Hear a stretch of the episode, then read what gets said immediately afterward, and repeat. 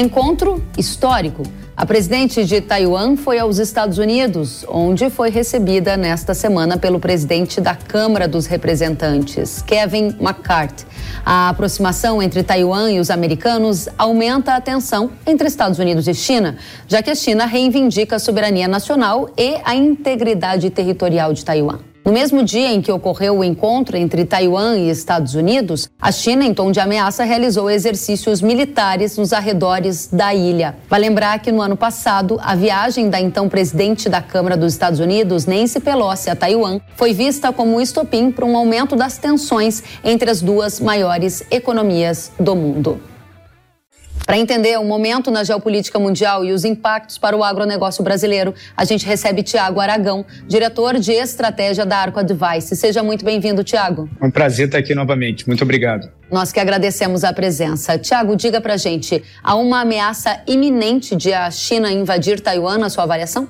Não, não. Essa ameaça ela não é iminente. Ela, ela é uma construção que vem sendo feita já há um bom tempo, mas em conversas que eu mantenho com pessoas em, relacionadas ao governo em Pequim, é, não há uma intenção no momento de fazer nenhuma movimentação militar em relação a Taiwan. Até porque a China entende que isso não seria uma ação rápida, seria uma ação complicada, de longo prazo, que traria efeitos negativos para a sua economia, principalmente num, num momento que eles estão num processo de revitalização e recuperação econômica. Então seria totalmente contraproducente no momento, mas isso não impede que as tensões vão aumentando com ações granulares de um lado e de outro, como nós vimos essa semana. Esse é o ponto que eu gostaria de entender. Você coloca então que não há um risco iminente da China invadir Taiwan, mas há uma piora da relação entre China e Estados Unidos por causa de Taiwan?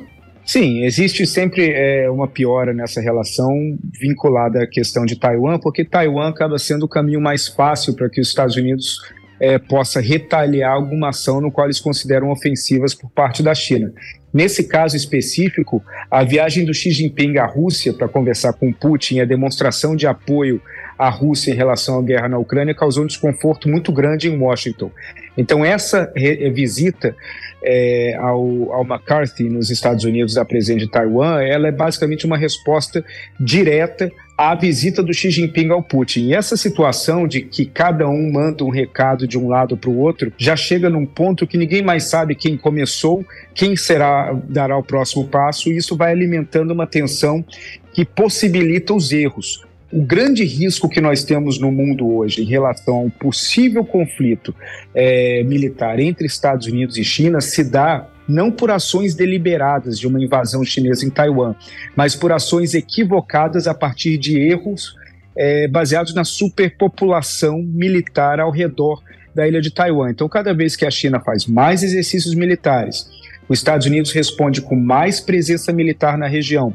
Isso aumenta consideravelmente a possibilidade de um erro de cálculo de um dos dois lados, e aí sim poderia levar a uma situação tensa. É, esse xadrez geopolítico tem nos chamado muito a atenção antes de viajar aos Estados Unidos, a governante de Taiwan, ela passou por Belize e por Guatemala e ela estreitou os laços diplomáticos com esses países da América Central. Honduras, outro país da América Central, rompeu recentemente as relações com Taiwan e retomou a diplomacia com os chineses, né? E isto, para a gente, é um ponto de interrogação. Nesse xadrez geopolítico, qual é a posição do Brasil nesse contexto e por que, que esse fato importa para a gente?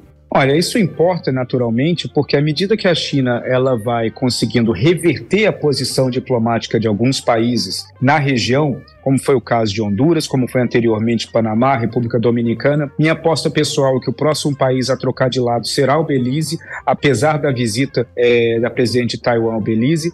A grande joia na coroa para os chineses é o Paraguai. O Paraguai hoje ele é o país mais importante que reconhece Taiwan no mundo. E ao mesmo tempo, pelo fato de, de, do Paraguai reconhecer Taiwan, ele se coloca como uma pedra no meio do caminho da China para alguns acordos mais robustos entre a China e o Mercosul, porque muitas vezes esses acordos, é, as tentativas de um acordo mais amplo de livre comércio entre o Mercosul e a China são impedidos por conta da, do reconhecimento paraguaio Taiwan e não a República Popular da China. Então, cada vez que nós vemos uma mudança é, de, de, certos países que reconhecem Taiwan e passam a reconhecer China, nós, nos, nós identificamos que cada vez mais a China está mais próxima de fazer causar uma reversão total na região, culminando no Paraguai e, e, e, possivelmente isso acaba também mudando todo o aspecto da relação entre Mercosul e China e o Brasil sendo o país mais importante do Mercosul é de um efeito muito importante. Essa é uma questão que eu gostaria de uma análise focada em Brasil. Há uma pressão que se aproxima do Brasil na sua avaliação que a gente pode esperar de agora em diante? Olha, o Brasil ele é um país que ele possui uma dependência muito grande da China. A relação ela é desigual. O Brasil depende da China mais do que a China depende do Brasil, apesar de que a, a soja e outros alimentos comprados e outros commodities importados do Brasil são de suma importância para a China. Mas a China ela consegue buscar algumas variações de, de vendedores com mais facilidade do que o Brasil consegue buscar uma variedade de compradores. Então isso torna uma relação de dependência. Toda relação de dependência, ela é por definição desigual. E por ser desigual, o Brasil ele acaba se colocando numa posição onde o Brasil ele é obrigado a aceitar as condições impostas pela China, ao invés de ditar as regras de como essa relação funciona. À medida que a China ela vai ampliando a sua influência na região e ampliando a sua capacidade de gerar mais dependências é, em relação a outros países latino-americanos, isso naturalmente diminui a capacidade do Brasil influenciar esses outros países. Então, é, é uma ocupação de espaço básico. À medida que a China amplia sua influência e o seu espaço em relação a determinados países, a posição do Brasil diminui. A Argentina é um exemplo claro, onde a influência chinesa é tão alta que, consequentemente, diminui a influência é, brasileira é, em relação à Argentina, algo que nós tínhamos durante muitas, muitos anos é, e hoje já não existe no mesmo volume. Muito interessante o que você traz e aí conecta demais porque na próxima semana o presidente Lula vai à China, ou melhor, nos próximos dias, né? A expectativa é que seja dado mais um passo naquele acordo para excluir o dólar das transações comerciais entre Brasil e China. Foi assinado um memorando nessa direção e a minha pergunta é: o dólar está perdendo força no mundo? É um sinal do avanço da China? O que a gente pode esperar? Eu não vejo que o dólar está perdendo é, força no mundo, mas ao mesmo tempo, sim, é um avanço da China.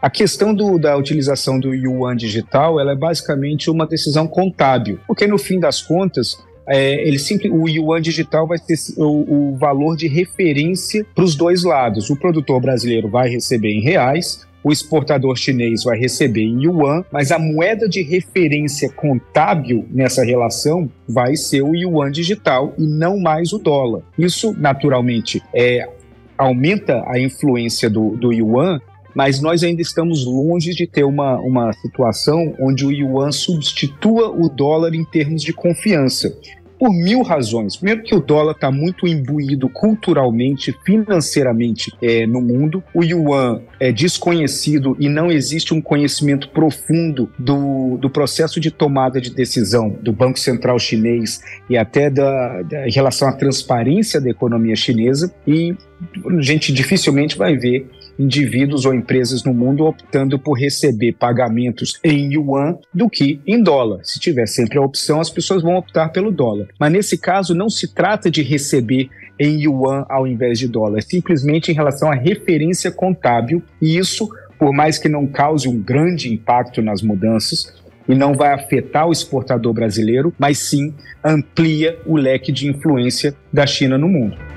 Nós estamos ainda vivendo uma guerra entre Rússia e Ucrânia e com atenções muito voltadas à relação entre China e Estados Unidos. Como você resume o momento em que estamos vivendo hoje e as suas projeções para o futuro, Tiago? Olhando, claro, com um olhar mais atento com os impactos voltados ao agro. A gente vive num momento que ele é o mais incerto dos últimos 20 anos, ou possivelmente desde o fim da, da Guerra Fria. E as pessoas, elas não se dão muito conta porque as grandes mudanças do mundo, elas vão acontecendo de uma forma tão é, é, aos poucos que muita gente acaba não percebendo as grandes mudanças que existem. Hoje nós temos um ambiente global muito diferente do que nós tínhamos há 10 anos. O fato da China poder ditar certos rumos no mundo é de, é de extrema relevância.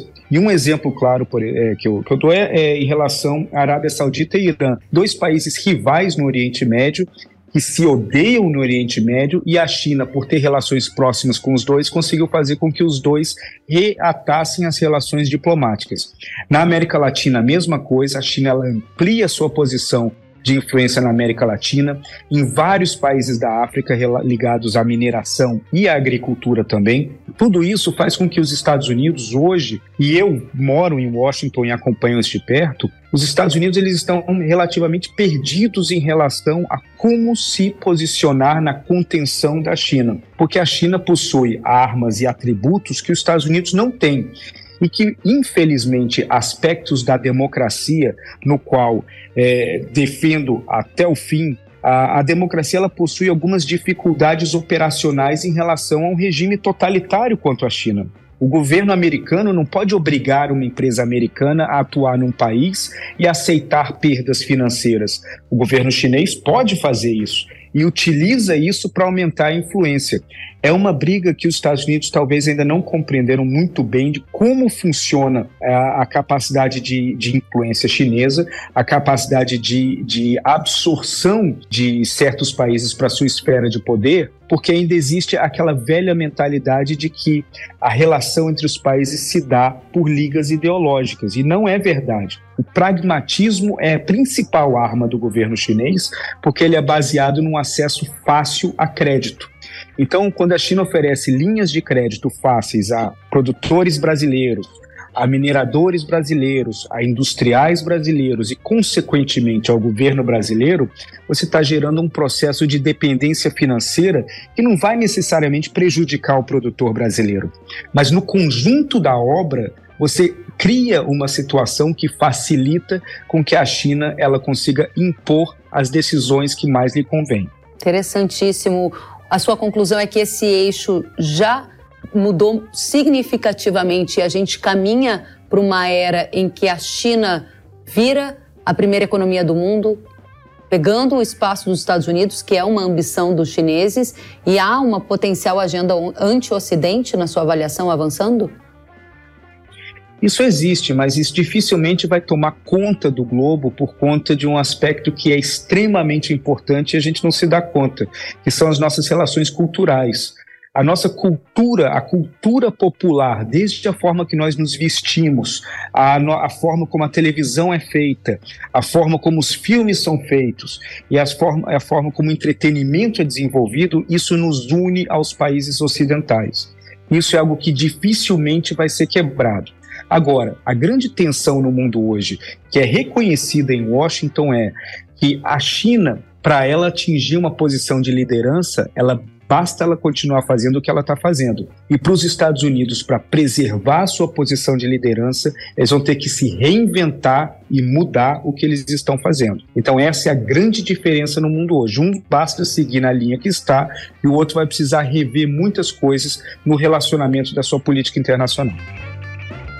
Passando a régua, Tiago Aragão, importa para o agro hoje, quando o assunto é geopolítica, Taiwan, relação entre Estados Unidos e China, a guerra entre Ucrânia e Rússia. Quais são os três principais pontos que mais importam para o agro na geopolítica por causa dos impactos que você mencionaria para a gente? Importa demais. Eu converso com vários produtores é, é, do, do agro americanos porque eles entendem a importância da geopolítica de uma forma que muitos produtores no Brasil, infelizmente, não entendem. Eles acham que por ser distante não vai nos é, afetar. Mas a, a, crise em Taiwan, por exemplo, e no, no Indo-Pacífico, é uma crise que, que existe diretamente nas rotas das exportações brasileiras.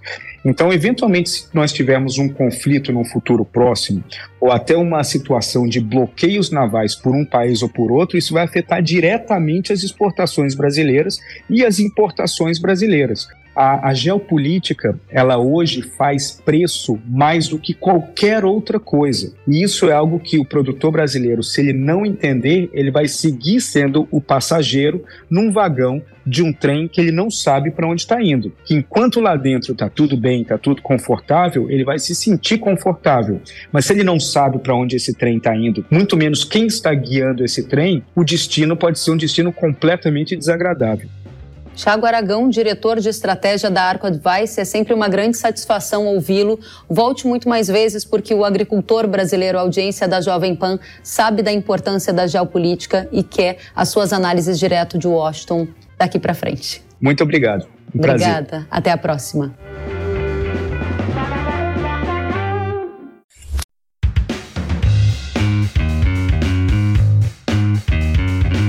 Que bom que você gostou da entrevista e ouviu todo o conteúdo. Se quiser acompanhar as atualizações, siga kellen.severo no Instagram. Até a próxima!